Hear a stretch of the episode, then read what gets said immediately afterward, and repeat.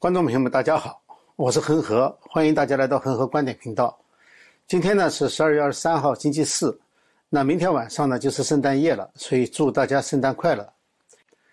呃，先提一下哈，就是上一次节目呢，我讲到了这个最高法院的大法官卡瓦诺呢，呃，要求白宫在十二月三十号之前回应，就是回应关于第六巡回法庭支持白宫的这个呃大企业疫苗令的这件事情。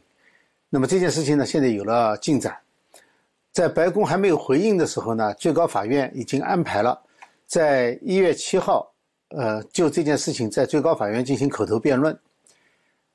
这就是这个上次我谈到的哈。那我们可以继续关注，就是在这个最高法院聆听这个案子的时候，会有些什么表，是会有什么进展情况。好，那么这一周的这个优乐客会员节目当中呢，啊，我谈了一个事情，就是谈。在中国和美国两地呢，都发生了几乎同时，就是学生举报老师或者是举报其他同学的事情。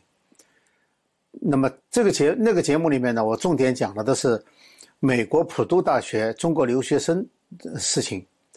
那么节目做完以后呢，美国的事情没有什么新的进展，但是中国的事情呢，这件举报的事情呢，却成为了网络的热点，可以说这几天最热的一个话题。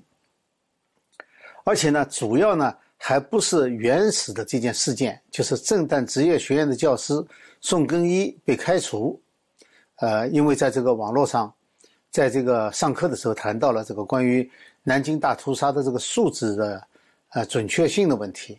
实际上他并没有否定南京大屠杀，他只是说这个数字呢应该准确一点，呃，但却被人家这个剪辑了以后放到网上去，导致他最后被开除。但是那件事情呢，其实虽然说也是呃非常热门的一个话题，但实际上后来的继发事件呢，比这个话题要热得多。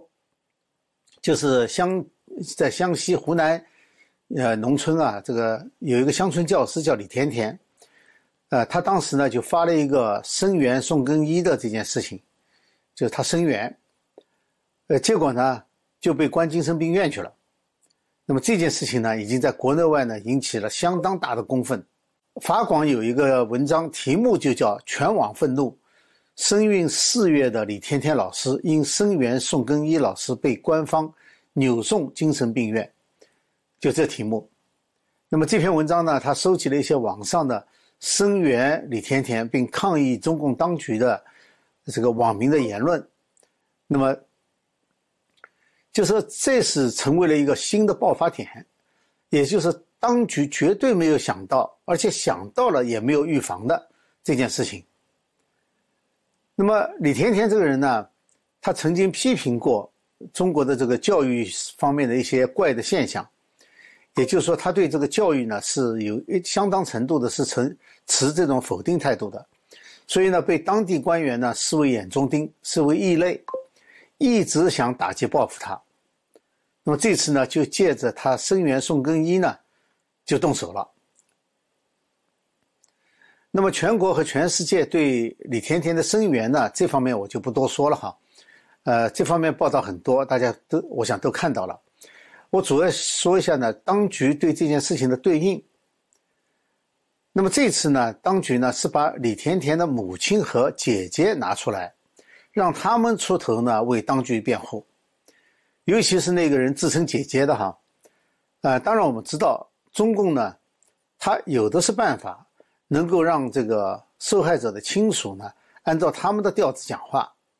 这个不要说是呃农村妇女了，呃，就是这个外国的，就是国外的一些记者在中国大陆，呃，一旦被抓了以后，让他上央视去，叫他做说什么话，叫他去认罪，他也得认罪。所以说。这个不奇怪，就是如果实在家属不听话的话，那他编一段话，冒充家属的名义，把它写出来，把它贴出来，你有什么办法？你还是没办法。呃，所以说这些呢，对于中共当局来说的话，都是一些家常便饭。但是好在呢，就是现在你要想让让人家相信当局说的这些话，或者是哪怕以母亲或者姐姐的身份说出来的话，呃，已经做不到了。我看网上很少有人真的是相信的，除了一些呃五毛水军以外。那么这个消息呢，是由湖南红网微信公众号叫“观潮的螃蟹”他发出来的。如果是真的是李甜甜的母亲和姐姐发的，那跟你这个自称观潮军的人有什么关系？所以说明摆的，这就是当局要把这件事情炒作起来。那么看上去呢，就跟这个彭帅这个案子当中呢，我们知道彭帅这个案子当中呢，当局最早的时候出来，也不是说自己出来，也不是叫彭帅自己出来，是让胡锡进和一个叫做丁力的这两个人出来代代替这个彭帅来发言，来表示彭帅是没有问题的。呃，所以说这就是很奇怪的事情，这个。李甜甜的母亲和姐姐呢，其实也是胡锡进和丁力的角色，也就是说，他是让他出来呢做当局的代言人。真正的这个母亲和姐姐和李甜甜和她的家人其实是没有关系的，就是让家人出来，也不是他们的本意，呃，这个不奇怪。那么现在我们来看一下哈，就是那个所谓的姐姐她说的话，呃，有哪些问题？我觉得这里头只有一句话，就抓住这句话哈，大家就很清楚，从头到尾都是假的了。他说十八号，县里的工作人员在和我妹妹沟通过程中，我妹妹情绪很激动，行为有些过激。十八号是什么日子？不管你说李甜甜在这之前怎么样是抑郁症啊，怎么样看就医啊，我们先不管他，为什么是十八号？李甜甜是十七号在社交网络上声援宋更一的，那么第二天呢，就十八号，按照这个他姐姐说法，县里的工作人员呢就来找他麻烦了，所以说这和抑郁症没有任何关系，就是为他在网络上发声声援宋更一老师，就是冲这个来的，所以很清楚。那么这么看来的话呢，整个事情。就是因为这个声援而来的，他就否定了这篇文章里面所有其他的说法，什么抑郁症的说法，抑郁症什么四月份看病啊或者怎么样，为什么偏偏在这个月的十八号？至于说情绪激动和行为过激，从李甜甜发出的这个求救信号来看的话，人被逼到这个份上，不发火是不正常的。不能保持冷静，才是正常的。我相信大部分人在碰到这种情况的时候，都不会非常冷静的。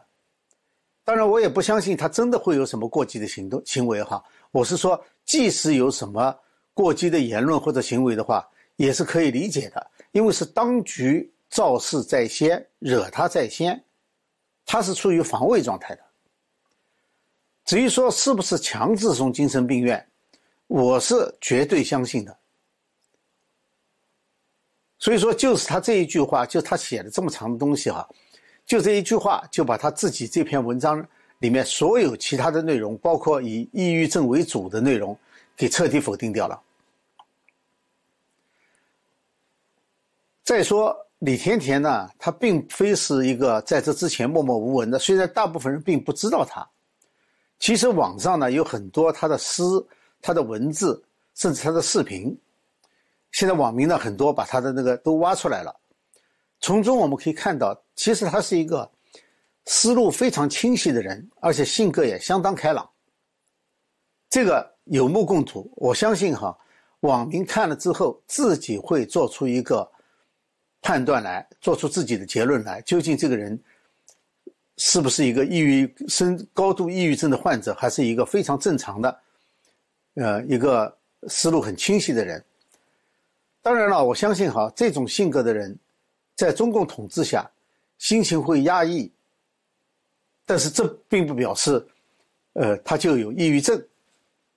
因为这种压抑，我想在中国正常的人或多或少，这个时候那个时候总会遇到。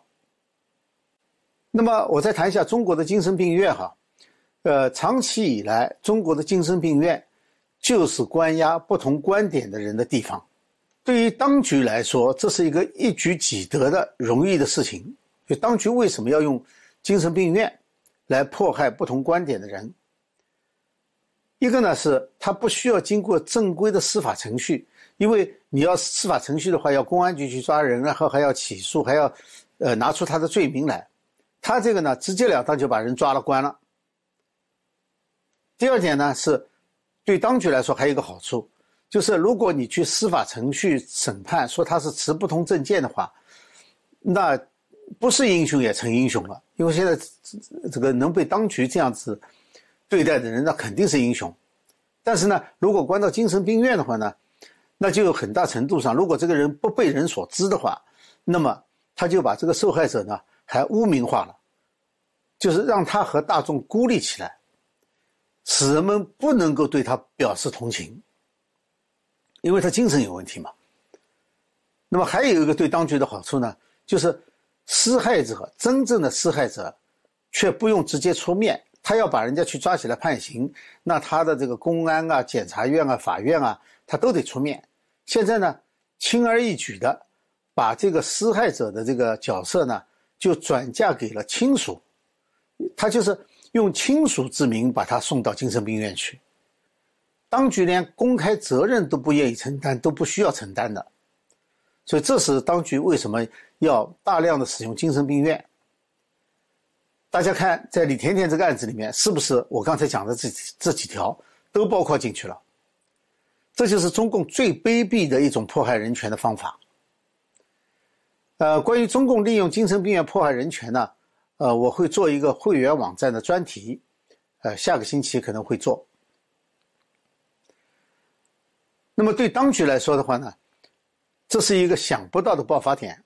我以前总说哈，中共当局能防的地方都防了，但是呢，爆发爆发点往往是在他想都想不到的地方，所以他是防不胜防的，因为他想不到他就防不了。这个就是其中之一。你看，我们看一下这个过程哈，当局可不可能避免？宋根一老师。讲课的时候谈到了和官方口径不一样的一个敏感话题——南京大屠杀。那么有学生举报，这个是一个大概率事件。过去一二十年，这个中国的学生举报老师，然后导致老师丢饭碗的太普遍了。那么这是大概率事件哈。那么民间对宋老师的声援呢？虽然说这几年大环境越来越恶劣了。但是呢，它不会比以往，呃，所以说这个声援不会比以往更多，但是呢，还是有，还是不少的，尤其是网络，毕竟海外还有发生的地方嘛。其中呢，就有一个叫李甜甜的了。那么李甜甜呢，她有思想，有才华，虽然是个乡村教师，但是并非是以前没有作品的，也就是说，他不是一个默默无闻的人。他的诗可以说，我看了几首他的诗哈，朴实乡土，而震撼人心。我相信读了的人很少不被触动的。那么，他被他被精神病以后呢，他的书据说在几个网站卖到几乎脱销。这些个人的特质，就是属于小概率事件了，就说。都碰到他身上，这个就不太多见了。作为一个有思想的人哈，他被地方当局不容，这是一个常态。地方当局趁机报复呢，也是个大概率事件。所以整个事情发展到今天这一步，就是按照中共的治理模式来说来看的话，几乎是必然的。唯一的一个不可预测性，就是李甜甜的个人，就是。他具有被大众同情、支持、声援的全部要素，而当局呢是不会想到这一点的。即使想到，他在迫害他的时候也不会手软。现在已经变成了一个国际关注的事件了，不仅在中文圈，西方大媒体也开始报道。所以说，这个整个过程我们看来的话，哈，是不可避免的，就是发展到这一步。就是当局即使知道这件事情可能会闹大，他也必然会这么做，一步步的做下来。所以说，中共在这个过程当中啊，在他这个治理的过程当中啊，就是揭露他本质的、揭露他本质的这些事件哈，是会不断的出现的，他也没办法防的。好，呃，刚才讲了这个李甜甜的事件哈，呃，下面呢再讲第二个事情，就是关于大陆的疫情，呃，和冬奥之间的关系。刚才讲了，就是有很多事情啊，真的不是人为的努力可以达到的。或者是人为的努力可以避免的。李甜甜的事件是一个，那现在看来呢，呃，冬季奥运会又是一个。呃，由于中共这个严重的人权侵犯啊，呃，外交抵制北京冬奥呢，在国际上现在已经渐渐成气候了，这个我们已经谈过哈。不过呢，还没有听到就是运动员或者是球队去抵制的这个动静，啊，这这个我们一直没有听到。因为我们也没有很多这个预期，就是说会有一个全面抵制。只要政府不出面全面抵制的话，要靠运动员单独的抵制是比较困难的。虽然有不少人呼吁这么做，所以说这是我们预期的哈。呃，你很难想象哈，有一定比例的运动员主动的去抵制他们准备了四年的这个奥运。呃，对其中很多人来说的话。一生只有这一次机会，当然不排除有个别人这么做，那总是有人的。然而昨天呢，呃，北美职业冰球联盟 NHL 他宣布呢，说是由于这个 COVID-19 大流行，他们不会派他们的球员去参加2022年的北京冬奥男子冰球比赛。这是第一个宣布改变原来计划，因为他原来是有个计划要参加的。说改变计划不参加北京冬奥的一个球队，这是第一个。虽然说冰球联盟呢，他不参加并不是抵制，他说了这不是抵制，他是因为疫情，是因为疫情导致的这个球赛呢，就是他自己的这个赛季啊，球赛被推迟了，所以说他们现在要把这个赛季补回来，就需要利用这个所有的时间，包括奥运比赛期间，把这个球赛比补回来。但是对于北京来说的话呢，这仍然不是一个令人鼓舞的消息，因为他现在是非常怕各种原因，不管你以什么原因不参加这个冬奥。由于大陆的疫情啊相当严峻，到冬奥开幕呢还有一个多月的时间，那么很难说哈这个期间疫情会朝什么方向发展。对于北京来说的话呢，呃，在国际事件上。冬奥现在应该是当局最重要的政治任务。当然，从全局来看的话，国内还有很多政治任务，可能比这个重要。但是在国际上，这应该是第一位了。但是呢，它确实现在面临着太大的不确定因素，不不确定性。首先呢，就是疫情。这北京至今呢，仍然坚持对这个病毒啊是零容忍的政策。它主要是用行政手段来对付病毒，你像封城啊、隔离啊、健康码等等。但是有的时候呢，问题并不出在病毒上，而是在人为的努力上。当然，这个西方国家也是一样了。不过今天我们主要谈中国，以后有机会也会谈谈西方国家。你比如说，现在西安哈，西安的病例就突然增加，然后呢，就在几乎没有什么预警的情况下，二十二号突然采取近乎封城的措施。就是对于一个千万人口的大城市，虽然没有达到武汉初期的程度啊，但是已经超出去年初第一波封城以后的所有城市的这个封锁的严厉程度了，就可以认为是一个封城了。我这里想说的一个问题是什么呢？就是由于中共的行政命令、行政措施引发的这个混乱，西安市啊和其他一些城市一样哈，就他上班和进出啊。呃，公共交通，呃和公共场所，它需要扫描健康码，以便确定呢四十八小时之内的核酸检测是阴性的。当然，健康码也有对这个异议人士的监监控和控制，不让他们出行的作用。但我们现在讲的是对大众。就在封城前的这个二十号，也也许是因为突然间大规模的核酸检测，导致这个健康码的系统呢出现了崩溃。所以很多地方呢就没办法扫码，这就严重的影响了市民的日常出行和上班，还有通勤。就说，当局的对应措施是什么呢？是要民众非必要的时候不要打开健康码。你想想看，所有需要打开健康码的场合，都是政府部门要求的。民众没事，谁把自己的健康码打开嘛？那么我的问题是什么呢？就是冬奥之前和冬奥期间，一个是还会有什么其他的城市或者其他的什么系统遇到这种不可预测的事件呢？也就是说，北京冬奥很可能要面对中共自己的严格管理和零容忍政策所提出来的挑战，不是外界的抵制，不是病毒本身。而是由病毒政策所造成的一系列的给自己的难关。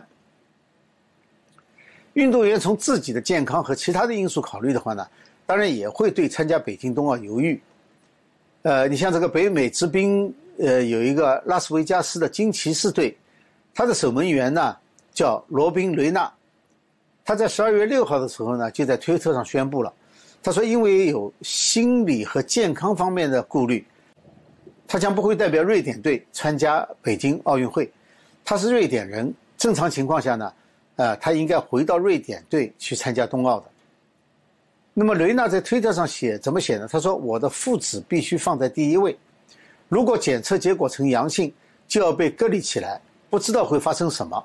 这对我来说是个很大的风险。这是第一位对可能被隔离公开表达担忧的。”国际选手，中国大陆的隔离哈，它的不确定性和非人道，在世界上已经是臭名臭名昭著的了。这个月不是有一个爆料嘛，就说美国范登堡大学有一个电气工程和物理学副教授徐亚琼，他到中国去寻找中医治疗，呃，晚期直肠癌，一入境就被按规定隔离，期间呢，他出示自己是来治疗癌症的。不被理会，他点个米粉，给他一包干粉和一一碗热水，他要买个电热杯也不允许。等到隔离结束回家，两周就死了。呃，网友表示呢，实际上就是隔离致死了。他的死已经被范登堡大学悼念通知证实了。这种非人道的隔离哈，我想谁都会害怕的。参赛者这边呢，有一个问题，就是奥密克戎新变种的这个快速蔓延。到时候，即使不正式抵制，会有多少运动员或者代表团成员因为疫情放弃或者被迫不参加？北京将如何对付外国代表队的检测和隔离？所以，有的时候啊，真的不是说人说了算的。相比较而言，奥运蓝、阅兵蓝还容易一些，把周围的工厂关掉，呃就可以了。这个就很困难了。好，今天呢，谈谈了两个话题哈。一个呢是李甜甜的事情，还有一个呢是这个北京奥运、冬奥所面临的挑战。呃，如果喜欢我的节目的话呢，请别忘记订阅、点赞和转发。那我在优乐客会员网站的这个专题片节目呢，每周六晚上美东时间九点在油管播出。呃，如果错过的话呢，那就要到优乐客的会员网站上去看。呃，会员网站当然有很多节目，嗯。其他的节目只要是会员都可以看，所以呢，也希望大家呢能够订阅支持。呃，同时我在油管上呢，每周二和每每周四呢，会和大家做两次节目。好，谢谢大家收看，我们下次节目时间再见。